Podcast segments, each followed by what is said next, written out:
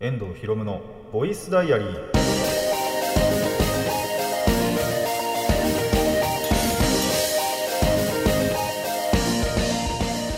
ラジオの前の皆さんこんにちは。遠藤博夢のボイスダイアリー。パーソナリティの遠藤博夢です。タイトルを直訳すると恋の日記。僕の身の回りで起きたことを話したり時に何かしらの紹介をする雑談系の番組です。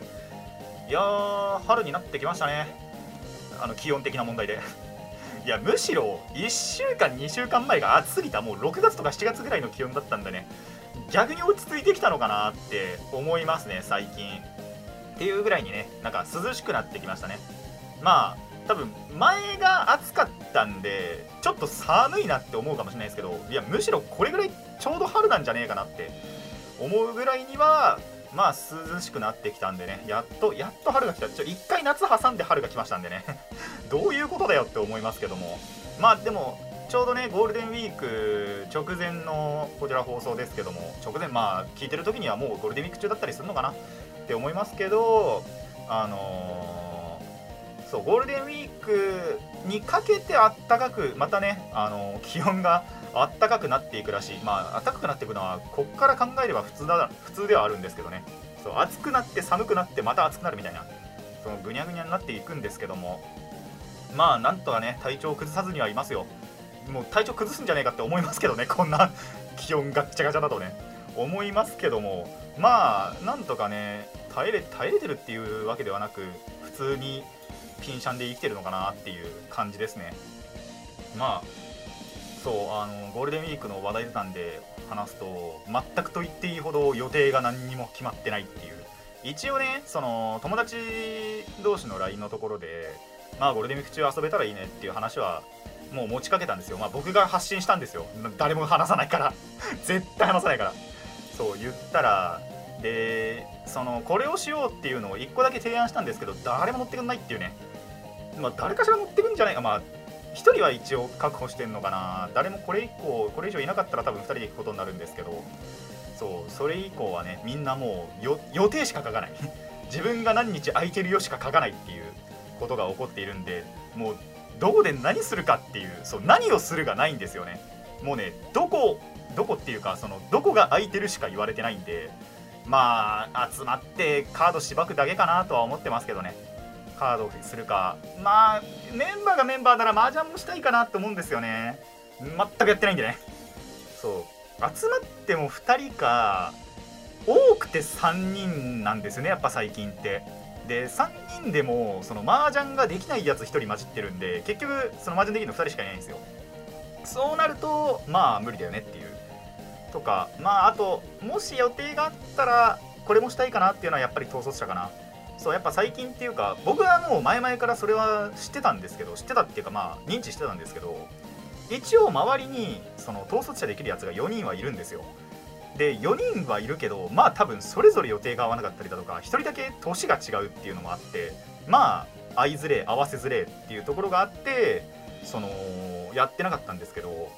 改めてねそのまあ兄弟がいてきょその兄弟2人でその統率者やってるんですよ。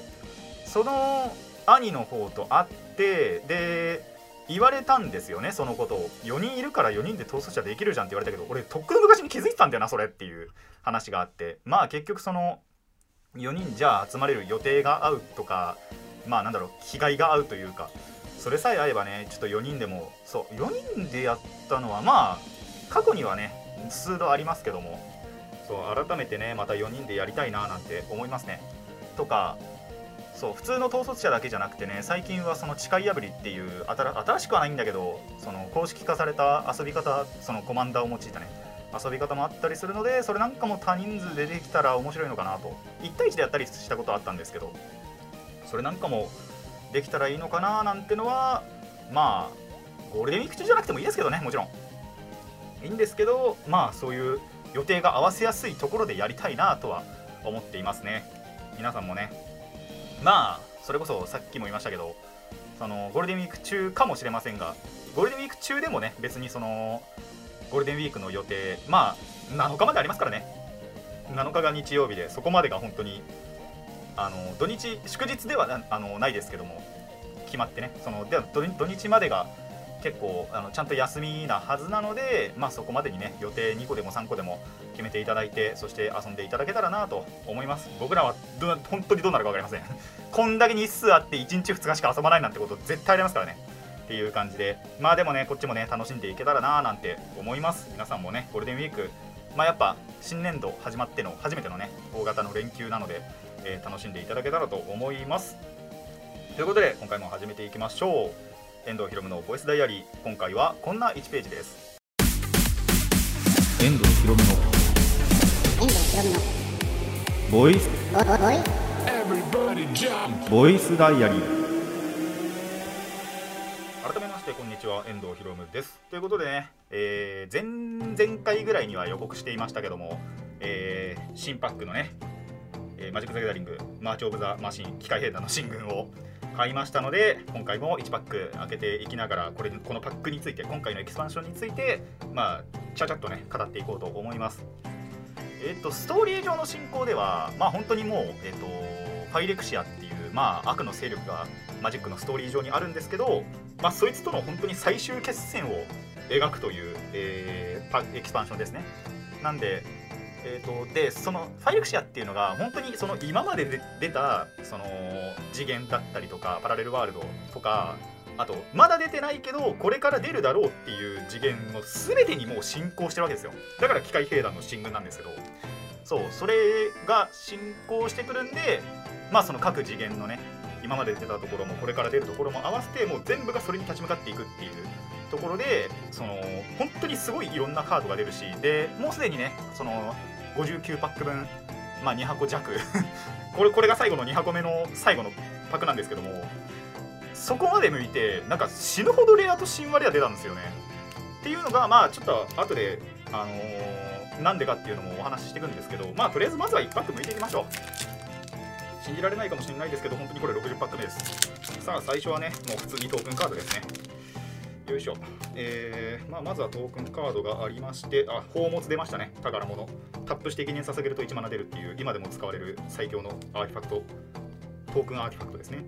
でフォイルはただのコモンあアンコモンかこれ。アンコモンですね。あーなるほど。えー、レアで出たのがですねポルクラノスの再誕ですね。えー、まあこいつ悪くはないんですけど使うかって言われると使わないのかなっていう。何があれかってえっとまずこいつその変身するんですよ。最初1面は3マナで出してで白と6えたっけやこいつ。そんなかかんのか。6万7マナで出して66しかなんない。到達しか持ってなくて変身するとえっと過去にワームトグルエンジンってのがいたんですけどそれみたいな効果発してただその効果使用するためにこいつかその他のハイドラが死ななきゃいけない。ハイドラっていうそのクリーチャータイプがあるんですけどそうそれをね殺さなきゃいけない。まあこいつはあと何かっていうと変身する今回変身するやつらってそのファイレクシア側に完成されてしまったクリーチャーなんですね、まあ、なんで悪の手に落ちてしまった闇落ちをしてしまった表面はギリギリ生きてるんですよ。その何にもされてないんですけどそのストーリー上で変身させられてしまったのが、えー、変身カードとなって今回出てきますと。でこいつは、えー、裏面になると伝説のクリーチャーファイレクシアンハイドラですね。っていうことで、えー、闇落ちしてしまったカードが1枚出てきましたと。こいつは普通のレアですね。でえっとなんでレアが出やすいかっていうとえっとなんだっけな多元宇宙の伝説だったかな？っていう枠が必ずあってこのレアの多分後ろがこれなんですけど、えっと、今まで出たその本当にこのパックからじゃなく既存のすでにパックから出ていた伝説のクリーチャーたちが必ず1枚入ってるんですよ。でこれはもうアンコモンからレアまであるんですけどレア神話レアまであるんですけどそのうち必ず1枚が出るっていうことでまあここでレアが出るとまあお得さらに1枚分レアがお得と。で今回出たのがロークスワインの元首アヤラ。これはえっとエルドレインかな？エルドレインのオケっていうところが最初に出たえっとクリーチャーでちょうど欲しかったです。ちょうどでもねえかな？別にそこまでではないんですけど、まあ、あったらいいなって思ってた、えーと、黒黒黒の、えーと、伝説のクリーチャーで、まあ、こいつもですね、今回のこの 機械兵団の進軍の版のアヤーラがいるんですけど、えー、闇落ちます。そう、闇落ち前、ちゃんとこいつが生きていた時代のアヤーラですね、が必ず、えーと、枠違いで出て、その元とな元となったっていうか、その一番最初に出た時とは、絶対イラストが違うカードとして出るはずで、まあ、今回もこのエルドレインのなんだろう枠の枠のって言ったらいいのか特殊枠の、えーと、アヤラが1枚出てますね。ということで、えーと、多元宇宙の伝説枠はアヤラでしたと。でかな今回その新しくバトルっていうカードタイプが出て今までそのギャザってクリーチャーインスタントソーサリーアーティファクトエンチャント土地、えー、プレインズウォーカーでえっ、ー、とあれ7もう1個足んねえな。なんだ？なんかがあるはず。クリーチャーインスタントソーサリーアーティファクトエンチャント土地プレインズウォーカー。あいいのか。7種類か。7種類ですね。があったんですけどなんとこれ8種類目でバトルというものが出てきましたと。で今回このバトルも必ずドラフトだろうがセットブースターだろうが、えーと、1枚は確定で入っていると。で今回出たのがウルグローサイの進行。知らねえなんだこれ。知らねえとか言ってえーと、これでの一つ対象として3点ドレインしてでこのバトルっていうのが、えーと、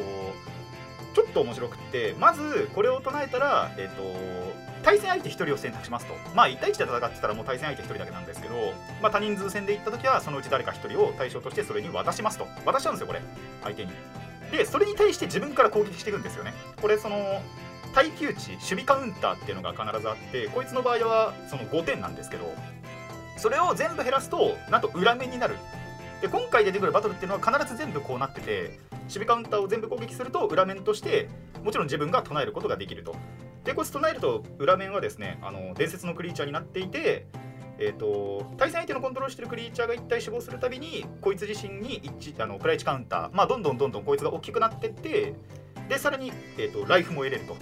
いう感じの、えー、バトルになっています。これ必ず、えーと、1パックに1枚出てたんでそうこれもね2箱向いたらすげえ数出てきましたねやっぱり、まあ、今回新しくやっぱり増えたカードタイプということでまあそれなりの収録収録っていうかその出る率もあるの排出率も高いので結構4枚ずつとか揃ったカードもあったのでまあこれ軸なね、えー、デッキも組んでいきたいななんて思っていますね。でまああとは基本的にはねあのー、あれですねコモンとアンコモンしかないのでこれ以上語ることはそんなにないのかな？そうですね。っていう感じでおそう最後にねこのセットブースターっていうのを買うと必ずアートカードっていうのが出てくるんですけどまあそのカードとしてはその何？対戦する時には使えないけどなんかコレクション用の アートそのアートが必ず書いてあるこのパックから出るアートが書いてあるえーとまあ、ただのなんだろうポストカードみたいなのが出てくるんですけど、えー、なんだっけ？万物のザ・オムナスですね。今回のえっ、とまあ普通にパックからも出てくるんですけどプロモカードとしてもえっ、とその所定のちゃんとしたガチガチのカードショップで専門店で1箱買うとついてくるオムナスですね。こいつも、えーと、闇落ちしてしまっててこいつはなんかもう表面で闇落ちしてますね。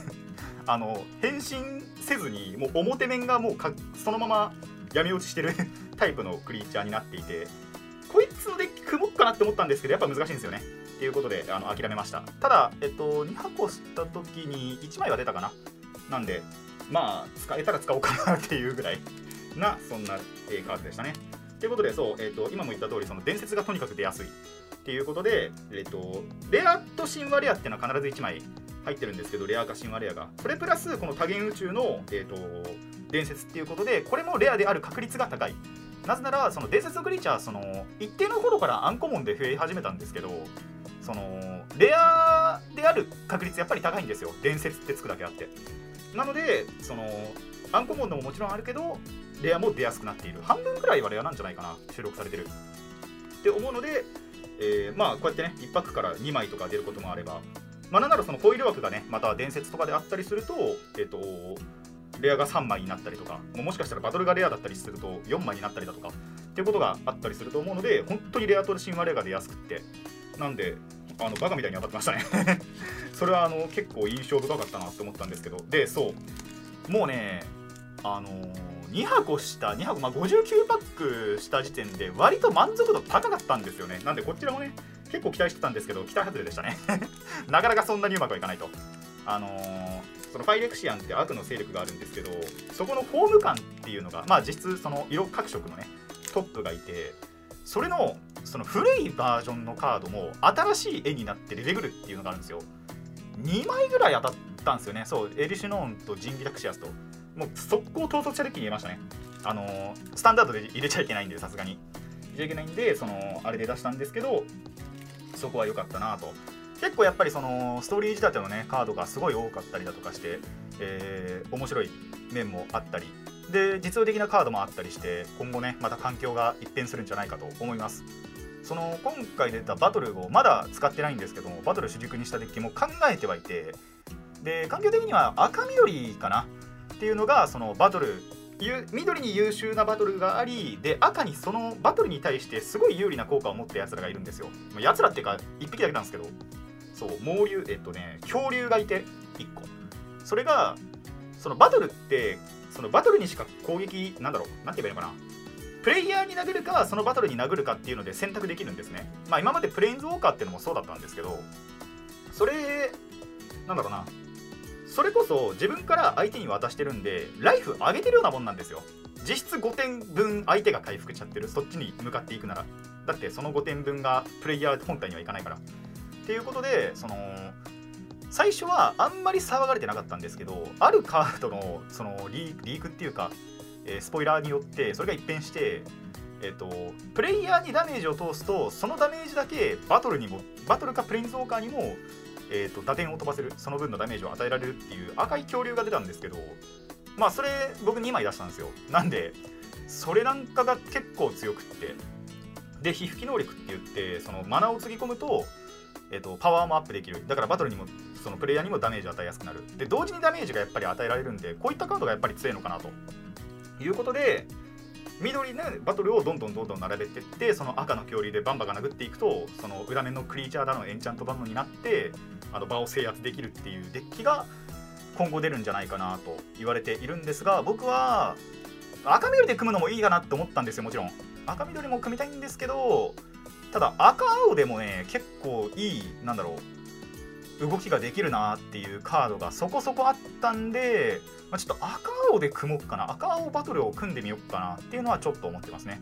これも結構面白いのが、えっと、赤青それこそその混成シンボルで、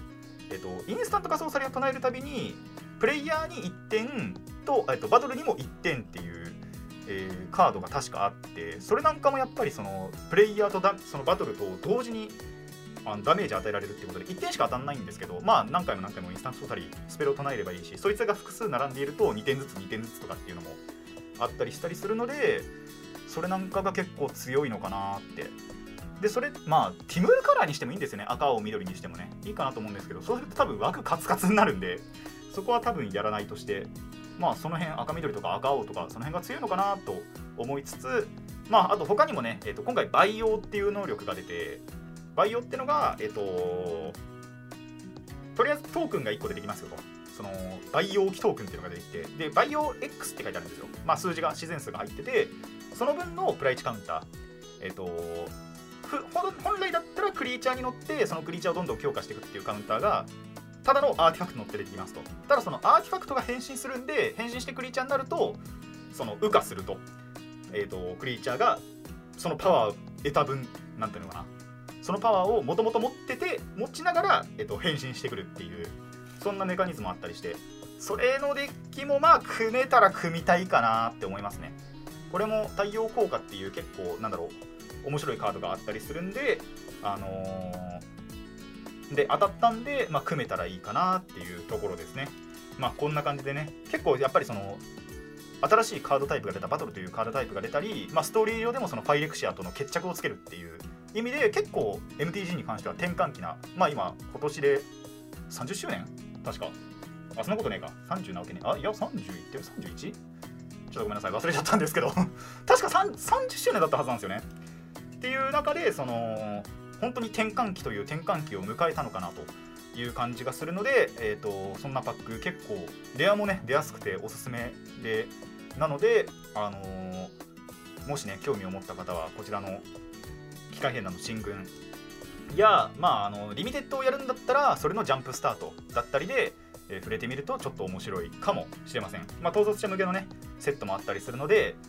まあ今後ねギャザに興味を持った方はまあ多分セット出るごとにねそういうのどんどん更新されていくとは思うんですけど今回のこのセットも結構おすすめだなって思いますので結構ド派手なカードもあったりとかして面白いと思うのでぜひね興味持った方はチェックしてみていただけたらなと思います。ということでね、えーと、結構長くなってしまいましたが、えー、機械兵団の進軍の、まあ、パック開封プラス、まあ、ちょっとした、えー、それに関しての雑談でした。以上。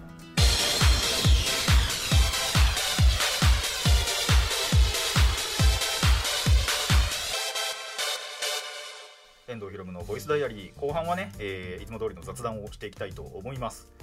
で話は遡るんですけどそれこそ恐竜博なんかにも行く前の話ですね。こちら。あの前回話しそびれたというか、まあ、話せなかった内容なんですけど。えーとまあまたねいつも通りの散歩をしまして。で今までやっぱり通ってなかった道をねまた通ってあの死をまたいだわけですよ。でですねそこでまあちょっと巡り合ったとんでもないものをね 紹介したいと思うんですけど、まあ、まずはねその目的その時の目的としてはそのあんまり行かなかったゲーセンをねまた見に行こうと思ってで死を1個またいでみたわけなんですけどもで2つ行ったんですよその日は。2つ巡ってで最初に行ったところはまあ言うてもいつもの普通のゲーセンかなっていう感じだったんです。で2つ目のゲーセンに行った時の話なんですけど2つ目のゲーセンまあそれこそ1つ目もあ1つ目はそうでもないかな。で2つ目のその行こうと思ったゲーセンっていうのはあの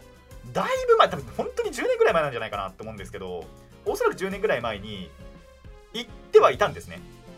でそれがまあ今になってまた何か変化あるかなって思って多分10年ぶりぐらいに 行ってみたわけですよ。であのー、まず1回ちょっとびっくりしたのがゲーセンめちゃくちゃ縮小されてねえかって思ったんです。っていうのもまあその当時まあもっと広かったよなって思ったんですよ。えー、で、まあ、実際行ってみたらなんかすっげえちっちゃくなってそのフロアのねところに L 字になってめっちゃちんまりしてるなって思ったらそれちょっと1個下の階層だったんですよね。あの分けるなよと思って ゲーセンを2つにしかも1回挟んでる5階と3階だったんですよ。なんで1回それでびっくりしてああやべえ縮小したのかなって思ってまあちょっととりあえず2個上上がってみるかっつったらでっかいゲーセンあったんですよ。どういうことだよと思って。っていうことでねあのー、まあやっぱ最近自宅でねゲームできるのが増えてるじゃないですか。わざわざゲーセンなんて行かなくていいんですよ。あのまあゲーセンにはゲーセンだけのねゲームも、あ、アーケード機っていうのはあったりしますけどそれよりもね多分今オンラインでその家の中でね対戦できる方がやっぱり皆さんてか小学生とかも好きじゃないですか。もちろんゲーセンに行ってる子供たちも見ますけどやっぱそっちの方が多いのかなって思って縮小されたのかなって思ったんですよ。まあそんなことなかったですね。多分普通にデカデカとあって多分本当に3階と5階に分かれてただけなんですけどそうそこでねあのー、でまあその5階に行ったわけですよ。で5階に行ったら本当にすごいものがあってもうレガシー級だったんですよそれ。遺産だろって思ったんですけどまあ前々回ねあのー、太鼓達人の10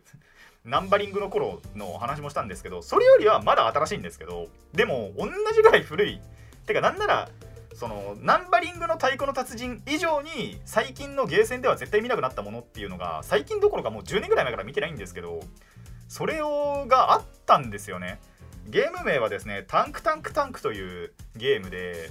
でそれこそ僕の地元のそのゲーセンにもあったんですよ。で結構ドハマっててその頃はもう行ったらそれ絶対1回はやるっていう感じだったんですけどまあある頃から姿はやっぱり消してたんですね。で調べてみたんですよ。一応これが一番最初に稼働してたのが2009年の10月からってあってでまあさすがにいつねいつ頃からそのなくなり始めたのかっていうのは分かんなかったんですけどえっと WiiU 版に移植されたんです。これなんて今家庭でできるんですよ。まあ全然勝手は違いますけどとりあえずあるものとしてはあるということで WiiU ではできてでその WiiU で発売されたのが2012年頃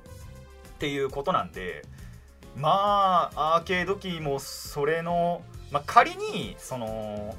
同時で進行してたとしてもやっぱりその移植されたっていうことでアーケード機元のオリジナルの方は廃れていったのかなって考えれば、まあ、2012年かもって2013年頃までと考えましょう。マジで10年越しなんですよ。こいつに出会うのが。マジで10年越しに出会って。でその筐体そのものがやっぱり生きてたんですね。別にその調整中になってたりだとか壊れてますとかってなってたわけではなくちゃんと動いていたっていうことであのー、こう本当に10年ぶりに確認したなって思いましたね。なまさか生きてると思ってなかった。それこそこういうまあゲームセンターって言いつつなんだろう、まあ、ゲームコーナーそういうあの大型デパートのねゲームコーナーではあったんですけどそこで見たのが本当に10年ぶりぐらい過ぎてマジでやろうかなって思ったんですけどさすがに1人でやるのもな。そう多人数でねあのー、やることができてまあ2台しかなかったんで2人までしかプレイできないんですけどそれもあったんでちょっとそのためだけに誰が引き連れていこうかなって思ったぐらいには、えー、懐かしい代物が。それこそその画面はの LED とかは多分そんなにえーと、劣化したイメージはなかったんですけどその周りにこれってこういうゲームですよっていうのをよく貼ってあったりするじゃないですか。それがバリバリに色あせてましたからね。そんだけのなんだろう歴史じゃないけど経年劣化はあったんだろうなっていう思うぐらいにはマジで懐かしいゲームを、えー、見かけたなという、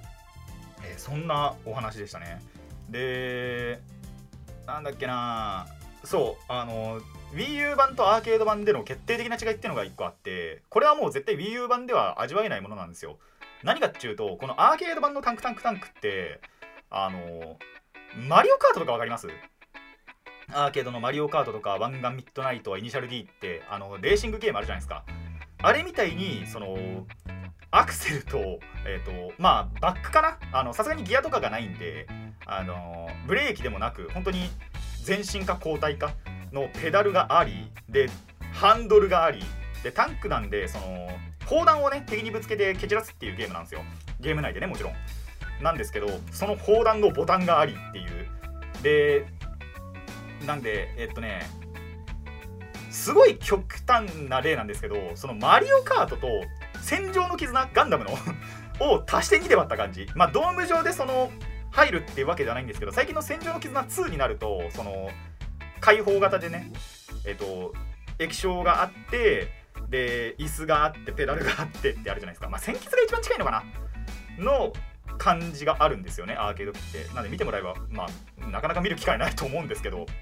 そう。それにやっぱりそういう感じのにドハマってましたね。ちゃんとなんだろう車に乗ってるみたいな感覚がある。戦車ですけどタンクなんで。戦車に乗ってなんだろう実際にやっぱり乗っててで砲弾とかも発射してるっていう。であと振動とかもする。っていうそんな画期的なねやっぱりアーケード機だったんですけどそれってやっぱり WiiU だとできないじゃないですか。味わえないじゃないですか。ただなんだろう WiiU 版だとやっぱりその三人称視点になってボタンを押せば砲弾が出るみたいな。でアクセルとねブレブレーキじゃねえなバックボタンがあってそうそれもペダルじゃなくてちゃんとボタンじゃないですか。で砲撃ボタンがあってあのコントローラーで操作してハンドルじゃないんですよやっぱり。っていうのがあるんで、まぜひねそういったゲームコーナーでこのタンクタンクタンク見かけた際はもうガチでレガシー級なんだなっていうのを実感しつつあのー、プレイしてみてほしいと思ってます。どこにあるのか分かんないけど僕もそこで見つけたの本当にあったんだと思いましたからね。あの10年まあ10年前のことを思覚えてないっていうのももちろんありますけどそのこれが生きてるっていうことさえやっぱり分からないしで公式サイトがもともとそのどこに置いてありますよっていうのが書いてあったらしいんですけどそれもいつ頃からかやっぱりその表示できなくなったらしくってどこにあるのかも絶対わかんないんですよ。今回マジでその偶然見つけてだったんで、えー、もしね、えリスナーさんの中でうちの近くにありましたよっていう方いましたら僕はそこに行くことはもしかしたらできないかもしれないんですけどあのー、ぜひねプレイしてみてほしいなと思います。それだけねすごい貴重なゲーム機だとあのアーケード機だと思うのでえー、やってみてください。あの面白いと思いますよやってみるとね。まあやった方はいると思いますけど。もしね是非やったことなくてで近くにあるっていう方は本当にプレイしてみてください面白さが伝わると思いますでやっぱ WiiU 版とさっきも言った通り WiiU 版とは全然違うので WiiU でやりたいって方はもちろんその止めはしないんですけどただやっぱりアーケードも実感してほしいので、えー島の子になってね、探してみてほしい。島の子になったことじゃないけど、えー、探してみてほしいなと思いました。えー、以上雑談でした。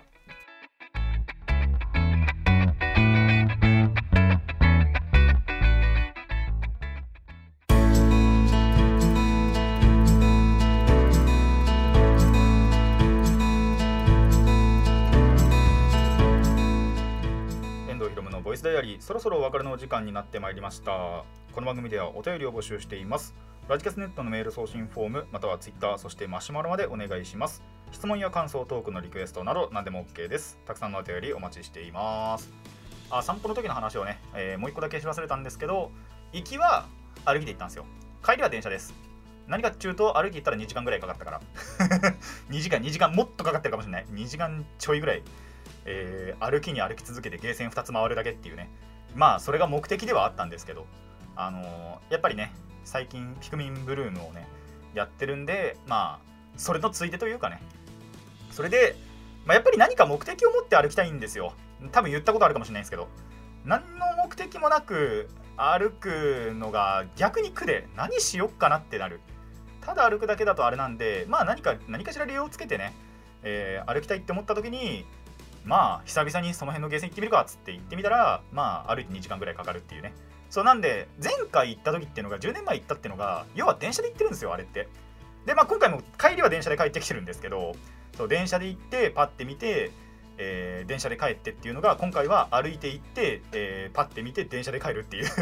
ただそれだけになったっていう話ですね。まあ最近のなんだろうそういう死をまたいだ散歩の時はさすがにそうしてます。あの全部を全部歩くと多分帰りの時間とかも大変なことになるんでね。っていう感じで、えーとまあ、これからもねなんか思いついたらあのそういった散歩をまたしていこうかなとは思ってるんですけどこれからはねピクミンじゃなくてモンハンになるのかなってちょっと思いますね。そう最近そのピそれこそピクミンブルームだとかあのポケモン GO だとかの配信をしている配信元のナイアンテックっていう会社があるんですけどそこがモンハンのそういう GPS アプリを開発中なのかなまだ。で、えっと、これからクローズドベータテストっていうのも始まるらしいんですけど、さすがにベータテストはやんないとして、でも本格配信されたらそっち行くんじゃないかなってちょっと思ってるんですよね。あの、なぜならピクミンよりもモンハンの方がやってるから あの、いや、ドラクエやってもよかったんですよ。ドラクエウォークも、ドラクエやってたんで、ドラクエウォークでもよかったかなって思ったんですけど、とりあえず友達に勧められてピクミンやってる。ただ、ピクミンってプレイしたこと本当にないんですよ。実は。やりたかったんですけど、なかなかね、やる機会がなかったんで、そう、ピクミン実はやったことなくって。っていうのをやり続けるよりはじゃあモンハンの方がまだやったことあるよね。まあモンハンもサードとワールドしかやってないですけど。2作品しかやってないんですけど。ただやっぱりそのやってるっていう事実はあるのであのピクミンよりはね。そういう差があるので。